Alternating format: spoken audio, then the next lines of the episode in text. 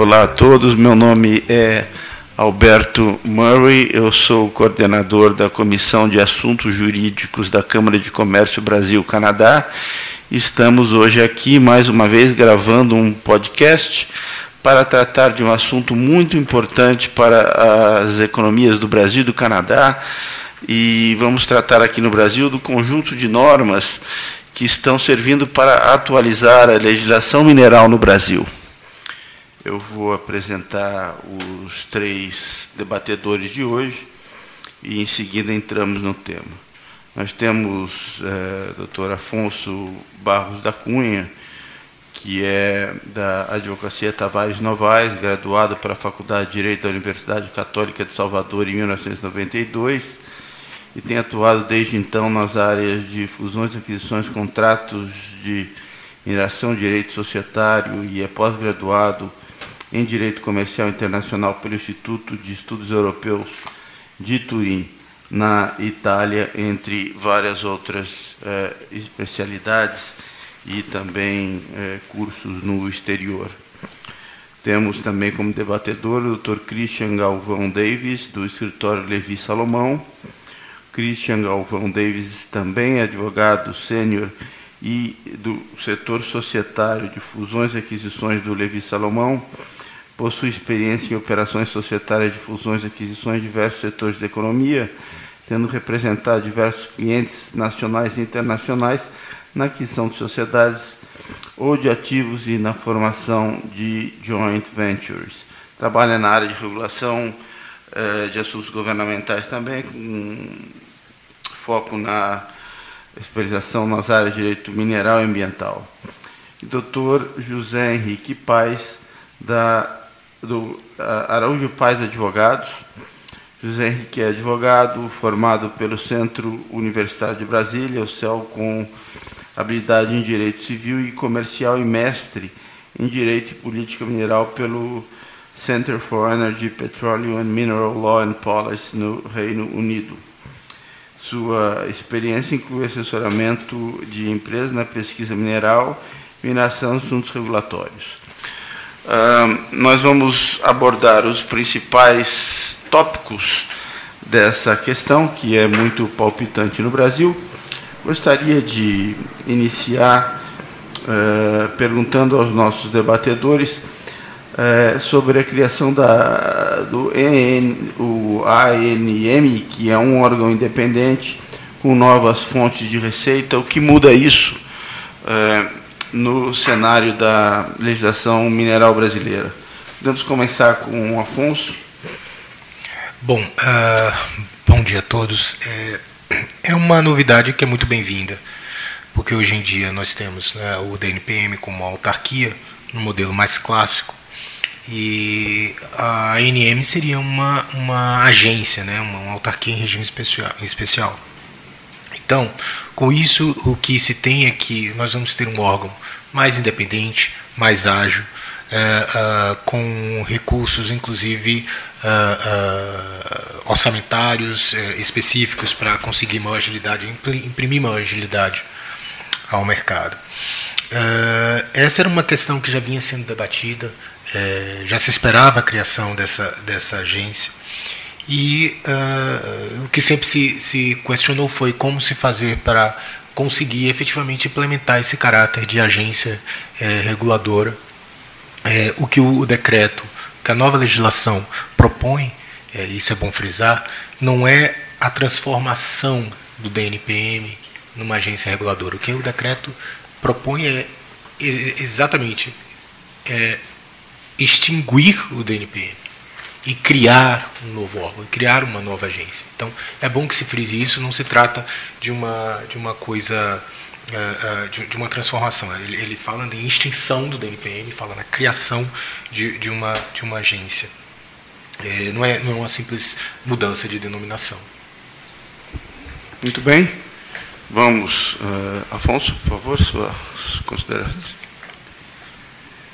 Não, eu, eu, concordo com o que o Afonso disse, né? O fato de, de o órgão ter, ter uma diretoria colegiada, é, com, com cinco membros com mandatos fixos, também é, diminui, é, eles são aprovados pelo, nomeados pelo presidente e aprovados pelo Senado, também diminui é, a interferência política é, em cima do, do, órgão, do órgão regulador, é, o que, que também é um ponto positivo. E a especificação clara de fontes de, de, de receita para o órgão também buscam resolver um problema grave que o DNPM sempre encarou, eh, historicamente teve, de falta de recursos. Muito bem. Um, eu cometi agora um equívoco. O Christian falou em primeiro lugar, Afonso. É, desculpe. Afonso falou em primeiro lugar e Christian é, logo em seguida fez sua manifestação. Agora eu vou passar ao doutor Henrique, é, José Henrique Paz, para que também comente a questão da criação da Agência Nacional de Mineração, por favor. Bom, primeiro quero agradecer à CCBC pelo convite para participar dessa, dessa discussão. A, a, criação da agência, eu acho que é um ponto, se não unânime, é, quase isso, em todas as discussões pelo menos que eu acompanhei sobre essas alterações que estão acontecendo no, na legislação do setor mineral, é, todos os participantes dessas discussões foram é, manifestaram apoio à criação da agência. É, a agência é aguardada aí a sua instalação para vir a funcionar como um, um, um órgão regulador com, uma, com maior poder de, de fiscalização, com uma atuação mais efetiva ah, na regulação do setor e também com uma assumindo uma, uma posição importante aí é, normativa, né? Porque grande parte do que a gente conheceu com esse decreto recente de regulamentação do Código de Mineração remete a resoluções que vão ser editadas pela agência. Então, nós todos estamos ansiosos aí para para que a agência seja instalada e que venha a funcionar como um, um, um indutor aí do, do, do investimento em mineração no Brasil. Ou seja, a criação da agência é vista pelos especialistas como uma é, novidade bem-vinda para o setor de mineração. A questão é, a criação dessa agência foi precedida de consultas públicas? Como é que isso aconteceu na prática? Você pode continuar, José Henrique, depois passando para os colegas. Bom, o, o DNPM, a, o Ministério de Minas e Energia, a CPRM, o, o junto é, com, com é, atores aí do, do setor produtivo e da sociedade civil, já vem discutindo isso. Na verdade, a, as propostas de reforma da, da legislação mineral já são mais antigas, mas mais recentemente é, isso se tornou mais, mais ativo e o DNPM já veio ensaiando uma das funções que se espera que a, que a agência vá assumir, que é a de fazer essas consultas públicas, enfim.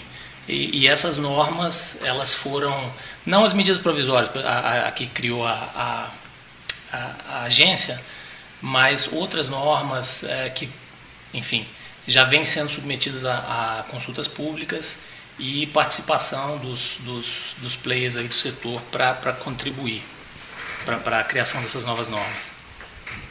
Christian?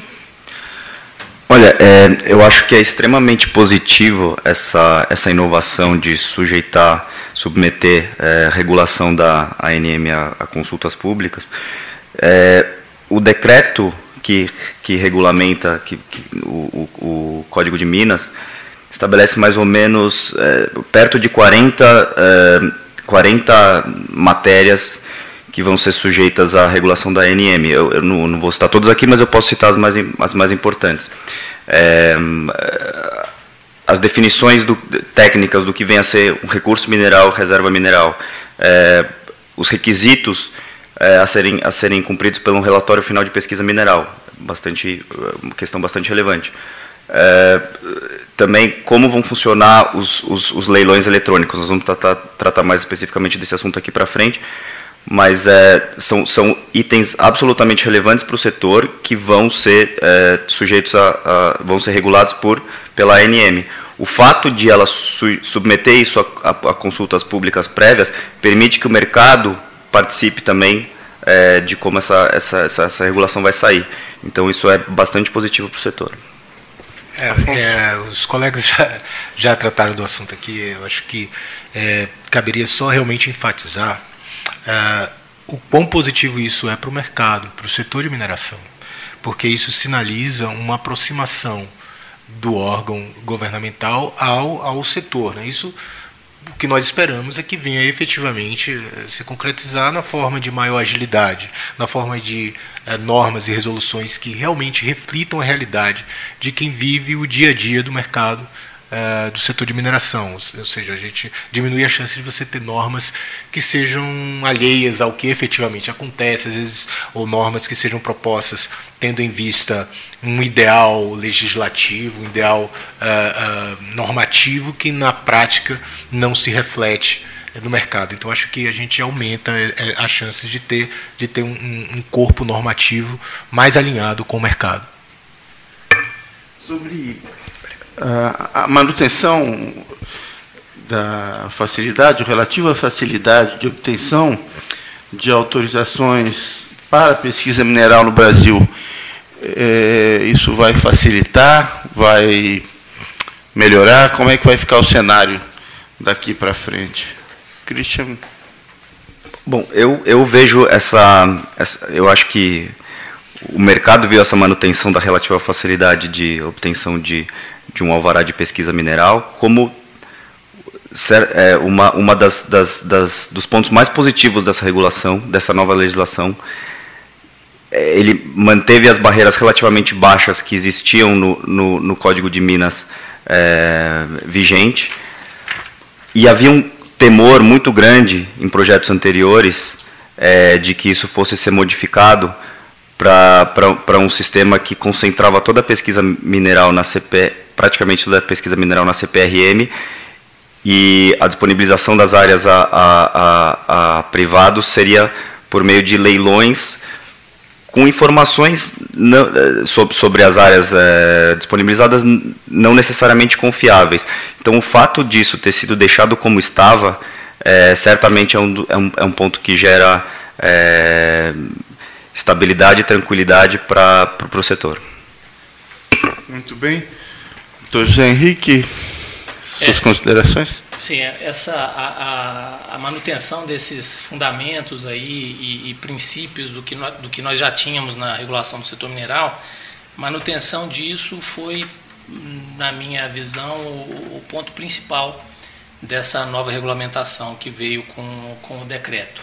A gente sabe que algumas propostas uh, chegaram a ser discutidas por meio de projeto que foi enviado para o Congresso Nacional, mas é, hoje nós sabemos que está assegurado o direito de prioridade para acesso aos, aos, aos, títulos de direitos minerários e está garantido também a, a continuidade da titularidade para quem faz a pesquisa, para poder negociar o seu título ou, ou é, se tornar o o titular do direito de lavra. Essa, isso, como eu falei, para mim é o, é o, ponto principal, é estabelecer uma segurança de forma definitiva para quem atua no setor mineral. Muito bem. com relação aos leilões eletrônicos para as áreas desoneradas, é, isso constitui fonte de, de receita para a nova agência? e ainda reduz as chances de áreas desoneradas serem obtidas para finalidades especulativas. Isso também é um ponto positivo. Qual é a visão de vocês? É, podemos começar pelo doutor Afonso? Sim, é, não, é, novamente, né, é, é, muito positivo isso, porque a partir do momento que você é, precisa, você como empresa, é, você precisa se preparar para esses leilões, você fazer isso com um intuito meramente especulativo fica mais difícil. E aí, de fato, como uma das questões que, como a gente já disse aqui, uh, que preocupam uh, o mercado e o governo é como tornar a nova agência sustentável, claro, também é bem-vinda a notícia de que você tem uma fonte a mais. Mas é, eu, queria, eu queria salientar uma, uma outra questão, é que não é só a, a questão financeira para a agência. Né? Hoje em dia, por exemplo, a gente já tem na, na consolidação normativa do DNPM, a gente já tem um artigo que fala em que não é as propostas escolhidas elas não são só com base na, na questão econômica, elas também são com base são escolhidas com base em propostas técnicas. Então, o que eu gostaria de salientar é que a tendência é que nós tenhamos não só propostas mais interessantes economicamente, financeiramente, como também aquelas porque isso também vai ser analisado, aquelas que tenham melhor condições de aproveitar tecnicamente jazida, aquelas que tragam projetos de menor impacto ambiental. Então, acho que isso, no, no fim das contas, também, é, também vai ser olhado, não somente a questão financeira. Muito bem. Doutor Christian, suas. É, na, na, realidade, eu não teria muito que, uh, o que adicionar uh, ao que o, o Alfonso disse. É, isso certamente é, é, uma, é uma é outra medida bastante positiva. É, e o fato de uh, se ater a, a, a, critérios técnicos e econômicos possi possibilita ou aumenta a chance de, de, de da, da, da, entidade que assumir uh, a, a, área desonerada vá efetivamente minerar é, em vez de apenas adquirir uh, o direito para eh, vendê-lo a terceiro. Também, doutor José Henrique. É, bom, eu acho que essa, essa, o que está sendo proposto, é, é, esses leilões para áreas desoneradas, é uma forma bastante interessante e de, de enfim, de disponibilizar essas áreas para as empresas de mineração e essa avaliação de potencial de atratividade é um, acrescenta mais aí a esse, esse modelo que está sendo proposto. O fato de retirar a discricionariedade, porque na prática o sistema que, que, que ainda está em vigor hoje, ah, da, do, dos, dos processos de disponibilidade, dá uma margem muito grande de discricionariedade para o pro, pro DNPM. Então eu acho que a competição e, e levando em conta o potencial de atratividade de cada área, é, vai ser mais interessante tanto para os investidores, enfim, para o setor produtivo, como para o interesse público, que vai de alguma forma ter um ganho de, por essa concorrência, de ter melhores propostas técnicas e, eventualmente, a, receita financeira também. Então, eu acho que essa é mais uma novidade positiva que nós estamos, é, é, que, que nos está sendo apresentada aí. Um outro ponto positivo que tem sido discutido pelo segmento é a possibilidade de continuidade da pesquisa mineral após a conclusão do relatório de pesquisa que instrui o requerimento de concessão de lavra de exploração. O que que os nossos debatedores acham disso? Começando pelo Dr. José Henrique, pode continuar na sua explanação. Bom, essa, a, a, essa questão aí dessa, da, da, possibilidade de continuidade da pesquisa, é, na prática a gente sabe que em alguns casos o, o, o, DNPM já vinha permitindo, já vinha concedendo essa autorização especial de pesquisa, mas que era uma, uma construção é, é, que, que vinha sendo feita já há vários anos. Mas o fato disso estar positivado agora, está lá no texto do decreto, isso para as empresas de pesquisa mineral é assim é importantíssimo. A gente sabe que o, a, a análise do relatório final de pesquisa, a realização de vistorias, isso é um processo que leva tempo, às vezes eh, tem exigências para serem cumpridas, trabalhos adicionais para serem feitos. Isso é uma coisa. O, o, os requisitos para aprovação do, do, relatório final de pesquisa vão estar tá, vão tá em discussão, o que não impede que a empresa consiga, inclusive isso contribui para a captação de recursos aí para para que se agregue valor a, a, aos projetos por meio da, vamos dizer, do refinamento dos trabalhos de pesquisa nessa fase. Então, o que vai ser é, é importante também para agregar aí informações ao, ao, plano de aproveitamento econômico. Muito bem, doutor Afonso. É, eu, eu, concordo com o José Henrique, é, porque justamente ao você permitir que após a entrega do relatório final de pesquisa, você continue é, tentando melhorar os dados é, técnicos da, do projeto, isso de fato torna mais torna maior a, chance de você conseguir uh, uh, investidores para investir no projeto. Claro, e só, só um, um, detalhe que vale a pena ser mencionado aqui.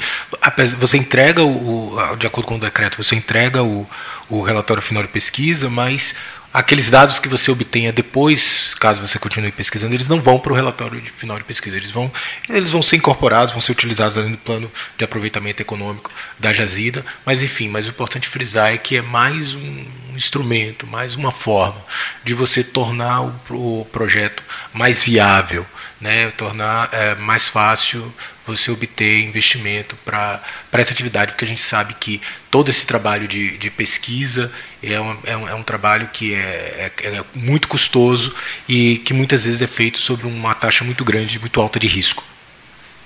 Bem, doutor Christian Deis, as considerações. Realmente é uma, uma outro ponto positivo e na, na realidade quase óbvio que foi trazido nesse nesse, nesse novo marco, porque não, não havia motivo nenhum para não permitir que pesquisas continuassem né, após a, a, entrega do relatório de pesquisa. É, tinha sido proposto isso inicialmente na medida provisória 790, que, que, que caiu, e eu, eu imaginava, eu estava vendo isso como, como um ponto negativo, felizmente foi trazido de volta no, no, no decreto, e certa, certamente isso é, como, como os colegas já disseram, é, agrega ao conhecimento do minerador da, da, do, do, ativo dele e, e, aumenta o valor do ativo, para fins de, de, de, de, inclusive, de eventual oneração do, do, do direito minerário posteriormente, ou de, ou de aumenta a atratividade dele para investidores, caso, caso haja necessidade de captação de recursos. Então, é, não há nenhum ponto negativo nessa, nessa, nessa alteração, só apenas positivos. Muito bem, um outro ponto também que merece ser abordado é a inclusão dos conceitos técnicos eh, internacionalmente utilizados na medição de recursos e de reservas minerais. Suas opiniões sobre isso? Vamos começar, doutor Afonso? É, esse, esse ponto era tradicionalmente uma, uma questão difícil a ser enfrentada pelos projetos de mineração no país, quando se tratava de tentar atrair investidores estrangeiros. Porque a, a forma como essa pesquisa é feita nos principais mercados de mineração, e aí vamos dizer principalmente Canadá, Austrália, né, eram, eram, eram, eram métodos, eram é, técnicas que conseguiam dar muito mais segurança a, a, aos investidores sobre o que efetivamente se encontrava sob o solo. Porque você tem um inferimento, né? você tem uma, uma, uma, você consegue ter uma noção de que há uma jazida, mas você não consegue é, de imediato saber exatamente o, o que tem embaixo do solo, está escondido. Então você precisa, por isso você precisa do prazo da pesquisa mineral. Uh, e o que acontece é que muitas vezes, quando um minerador, uma, uma empresa uh, uh, mineradora brasileira, se apresentava a investidores estrangeiros na tentativa de obter o investimento, os investidores olhavam e falavam assim: olha, mas isso aqui que você está me apresentando é, é, diferente do que a gente costuma fazer aqui. Então, na verdade, a gente está comparando maçã com laranja. Então, o que você está me me apresentando não é o suficiente para eu ter segurança é, de que uh, uh, eu posso investir naquilo que já é per se, já é pela sua própria natureza, uma atividade de risco. Então, é, é, de novo, é, é muito bem-vindo. A, a tendência é que isso venha a facilitar é, é, é, o aumento de, desses investimentos. A, a, fase de pesquisa ela é, é uma fase que traz muita, muitos custos, é, é, é muitas despesas. provavelmente a, a, as empresas que começarem a utilizar na fase de pesquisa essa, esses conceitos técnicos internacionais pode ser que seja uma forma mais cara, né? uma, são técnicas que exigem mais recursos, mas eh, e aí a depender de como a, a, a agência venha a normatizar a atração desses, desses recursos, desses investimentos, pode ser inclusive que eh, o próprio custo decorrente da adoção dessas novas técnicas possa ser embutido dentro uh, do financiamento, de forma que a gente consiga, consiga viabilizar um, uma pesquisa de, uh, uh, feita por empresas que às vezes não têm o recurso para fazer frente a isso. Professor Henrique. Bom, eu concordo aí com o que o Afonso disse, essa o, o, a terminologia de recursos medidos, indicados inferidos que ainda está em vigor não é, não é suficiente para o que o, o que o mercado demanda, é, principalmente se a gente falar de empresas que têm suas ações negociadas aí em, em mercados de, de valores imobiliários. Então, a adoção desses, a, desses padrões é, para definição de, de, de, recursos e reservas, valoração de, de ativos é, minerais.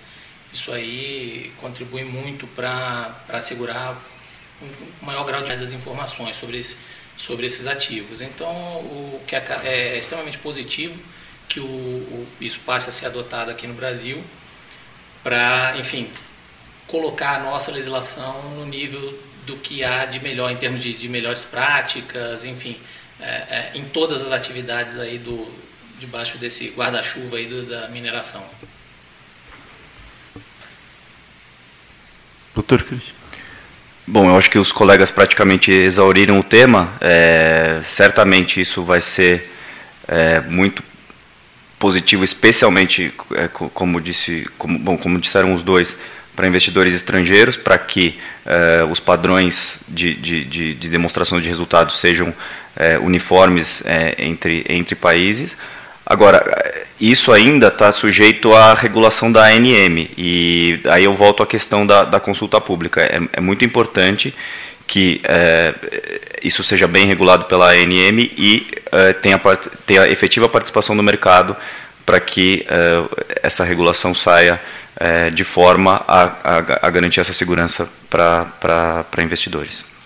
Um outro ponto muito importante que vem no bojo dessas novas regras da mineração no Brasil é a possibilidade das concessões de lavras serem oferecidas como garantias a financiamentos. O que, que os nossos debatedores acham? Vamos começar, doutor Afonso. Bom, é, de fato, essa, essa menção expressa a possibilidade de se oferecer uh, o título minerário, concessão de lavra como financiamento, é, é uma boa notícia porque esse tradicionalmente era um gargalo para a obtenção de investimentos uh, no setor minerário, principalmente por parte de pequenas e médias empresas que não tinham o, os recursos necessários para começar a desenvolver a atividade. Uh, o problema é que o Código uh, Minerário, no artigo 55, ele determinava que a concessão de lavra só poderia ser transmissível a quem fosse capaz de exercê-la. Então, se você fosse pensar que um minerador tentasse oferecer a concessão de lavra a um banco em troca de um empréstimo, por exemplo, o banco não via muito interesse nisso, porque se ele tivesse que executar essa garantia, ele ia fazer o quê com com a concessão de lavra, já que o código diz que só pode deter o título quem efetivamente vai, vai fazer a lavra. Né? E, fora isso, que ah, no decorrer da atividade a, a, da mineração existem vários momentos ou várias, várias questões que podem suscitar penalidades por parte do, do governo e que podem, em última instância, levar à caducidade do título. Ou seja, isso tornava o título minerário um, um título extremamente vulnerável, né, que, perdia o atrativo para a obtenção de, de financiamento, né, de financiamentos naquele, naqueles moldes mais clássicos, né, de penhora, como, como, como se previa. Então, uh, hoje em dia, com, com, essa, com essa menção expressa, é, que vai ter que ser regulamentada por resolução específica por parte da, da agência, a gente começa a ver um novo horizonte aí de para a modernização desse, do setor e a captação de maiores investimentos. Obrigado, doutor. Christian Davis, por favor, seus comentários. É, eu acho que um ponto interessante sobre a questão de, de, de oneração é, é, positivo, claro que o, que o decreto traga expressamente a, a possibilidade da, da, de oferecimento da concessão de lavra como garantias para financiamento, Agora, um, um outro ponto que é, tem, tem a ver mais com interpretação do direito do que que pode ser bastante interessante é o, o artigo seguinte do decreto que fala que re, é, é, remete à, à, resolução da ANM hipótese de oneração de direitos minerários. Ele não especifica, é, é, ele não, não fala em concessão de lavra. É, de forma que vai ser interessante é, ver, ver, o que, que vai ser proposto e as consultas públicas que vão a consulta pública que vai anteceder essa resolução, mas é possível que a intenção aqui seja abrir o rol de direitos minerários que podem ser é, onerados. Doutor José Henrique, passa. Bom, primeiro eu quero concordar aqui com o que o, o Afonso disse. Inúmeras vezes a gente já, já fez essa pergunta de o que, que o agente financeiro vai fazer com uma, uma portaria de lavra. É, certamente dentro dos bancos também eles, eles devem ter uma, uma resposta melhor para isso. Mas a, a e, complementando o que o, o Christian disse, nós estamos curiosos aí também para para ver o que, que, o que, que virá da agência ah, nessa questão de oneração de direitos minerários, que é mais amplo do que é, penhora de, de, de concessão de lavra. E esperamos aí que nessas averbações aí de, de onerações de direitos minerários, o, o, a agência vá considerar alguns instrumentos que a gente tem usado corriqueiramente aí, contratos de streaming, algumas formas de de opções aí para transferência de direitos minerários e, e, se isso vier a bem do, do, do, do investimento no setor, será muito bem-vindo. Ótimo. E temos a questão do CEFEM, aumento de base de cálculo e, em alguns casos, da própria alíquota. Qual é a posição dos nossos debatedores? Vamos começar, doutor José Henrique. Bom, é, o ideal seria que essas modificações tivessem vindo num contexto de uma discussão mais, é, mais ampla aí da, da tributação que, que incide no, nas atividades de, de, de pesquisa mineral e, e, e, lavra como um todo.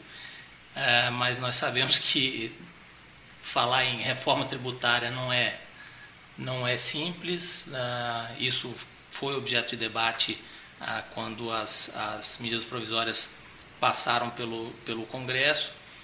Ah, e, evidentemente, quando a gente fala de aumento de, de base de cálculo e de alíquota, ninguém fica satisfeito. Mas, na prática, o que eu tenho visto é que a, isso é, uma, é uma, uma, análise que tem que ser feita caso a caso. Eu, eu ouvi ah, de, de, pessoas de empresas de mineração ah, que esse aumento, esses aumentos aí teria um impacto significativo em determinados projetos, aqueles projetos marginais ali, muitos devem ter, ou alguns podem ter voltado para a gaveta, mas em outros foi uma questão de, de adequação, claro, representa um impacto, mas não chega a ser significativo. É, vamos ver se mais para o futuro, se, se, se vier também uma, uma discussão mais ampla sobre a tributação do setor, também vai ser bem-vinda. Bom, é, complementando o que o José Henrique falou, assim, só para a gente ter uma ideia da, da importância, da, da, ordem de grandeza do que a gente está falando. É, segundo o Ministério de Minas e Energias, o setor pagou em 2017 1,8 bilhões de reais em CEFEM. O setor de mineração representa 4% do PIB brasileiro. Então, assim, isso dá uma ajuda a dar uma noção do, do, da importância da discussão da CEFEM. É claro, é, é, aumento nunca é bem-vindo, mas também não se pode dizer que seja uma surpresa. Isso já era uma coisa que já, já se imaginava que ia acontecer. É, só um, tocando num ponto diferente com relação a esse assunto, que é o fato de que foi inserido o conceito de municípios não produtores que passariam a ser beneficiados é, é, com 15% do, do, do recolhimento dessa FEM. Ou seja, não só os municípios que produzem, né, que onde você tem a produção minerária, onde, onde o impacto da atividade é mais óbvio, mas também aqueles outros municípios, às vezes onde você por, pelos quais passa um, um minérioduto, ou por onde transitam caminhões carregando minério, esses, esses municípios começam a ser então é, também é, beneficiados pela CEFEM no sentido de tentar compensar é, eventuais é, impactos negativos.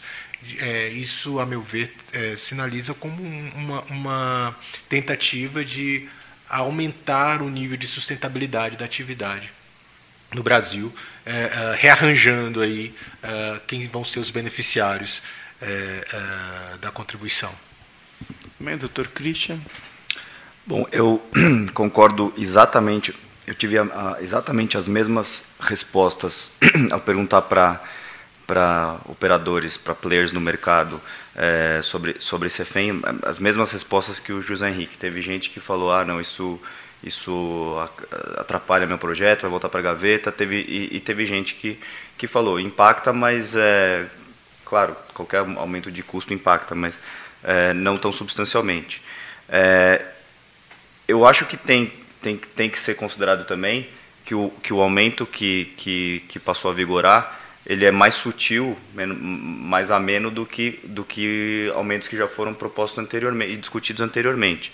É, e também nós não podemos deixar de olhar para um lado positivo, que 7% é, da, da receita de, de Cefem é atribuída à ANM, então é outra, outra fonte bem definida e importante de recursos para a nova agência que vai, que, que vai precisar deles. Então, uh, apesar de, de ser um aumento de custo, ela não deixa de ter seus aspectos positivos e ela também não foi tão uh, aguda quanto poderia ter se esperado em, em, em discussões anteriores. Muito bem. É, finalmente, importante saber quando será efetivamente instalada a nova agência e que efetividade ela terá estará o órgão suficientemente aparelhado para cumprir suas atribuições de sua instalação? Qual é o prazo para isso estar plenamente funcionando? Bom, é acontecendo na, na legislação mineral e, e, esse momento é aguardado ansiosamente por todos nós. O, o, na verdade, nós estamos na etapa de é, submissão dos, dos nomes que foram indicados a, ao Senado para a posterior sabatina e, e o, a agência possa ser instalada a, por meio de decreto. Na verdade, não há um prazo para isso.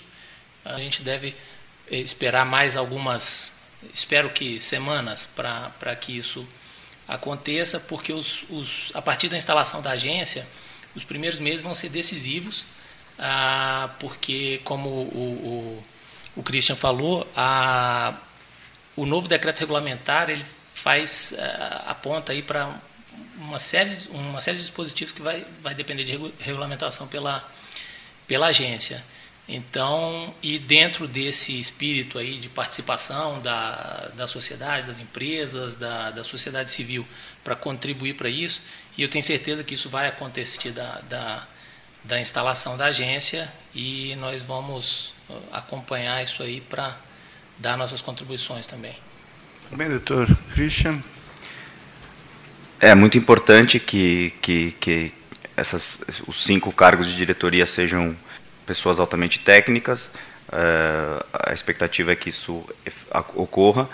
E, além uh, da questão da, da diretoria, do decreto de instalação, também uma questão de, de, de pessoal uh, que, tem que, que, que deve ser abordada é, tem que ser chamado um, um, um concurso público, porque é, a ANM vai ter uma série de atribuições a mais do que o DNPM.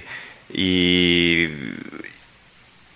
o, pessoal, o, o DNP, quando, quando foi extinto o DNPM, ele já tinha é, mais ou menos um terço da sua, da sua, do, do, seu pessoal já, já com direito à aposentadoria.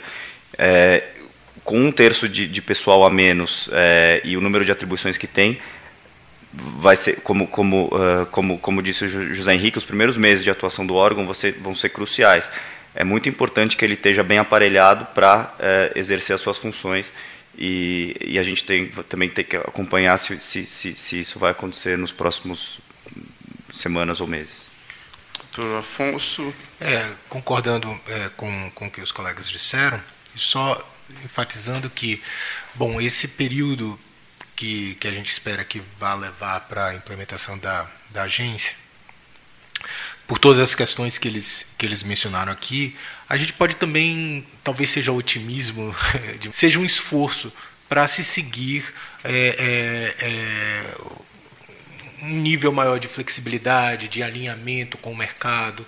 É, a meu ver, a gente vê muito, muito dessa, dessa vontade de, de, de, de trazer para o, para o processo agilidade maior, uma flexibilidade, enfim. E, e quando a gente fala dessa questão do aparelhamento da agência, do, do, pessoal, né, que, que é necessário, a gente tem, entra em discussões né, que sempre, é, sempre se discutiu como é, melhorar a, a, ou tornar mais eficaz a fiscalização por parte do DNPM, por exemplo. E a partir do momento em que você não tem mais DNPM, você vai ter uma agência reguladora que tem uma série de características diferentes. Como é que você faz isso? Como é que você, é, inclusive, garante o orçamento para que você possa é, implementar as mudanças de, do plano de carreira que são necessárias, porque agora você está tratando de uma agência reguladora, então você tem um plano de carreira é, definido que é diferente do, do plano da, do DNPM. Então você, precisa garantir é, é, é, é orçamento para isso também, uh, para que você efetivamente não, não morra na praia, né? Você, você extinguir o DNPM e, e criar uma agência que não seja capaz de entregar para a sociedade, para o mercado, aquilo que ela promete. Muito bem, nós fizemos aqui um apanhado geral sobre a nova legislação da mineração no Brasil, que é um segmento econômico muito importante, e também no Canadá contamos com três especialistas, Dr. Afonso Barros da Cunha, Dr. Christian Davis e Dr. Eh, José Henrique Paes.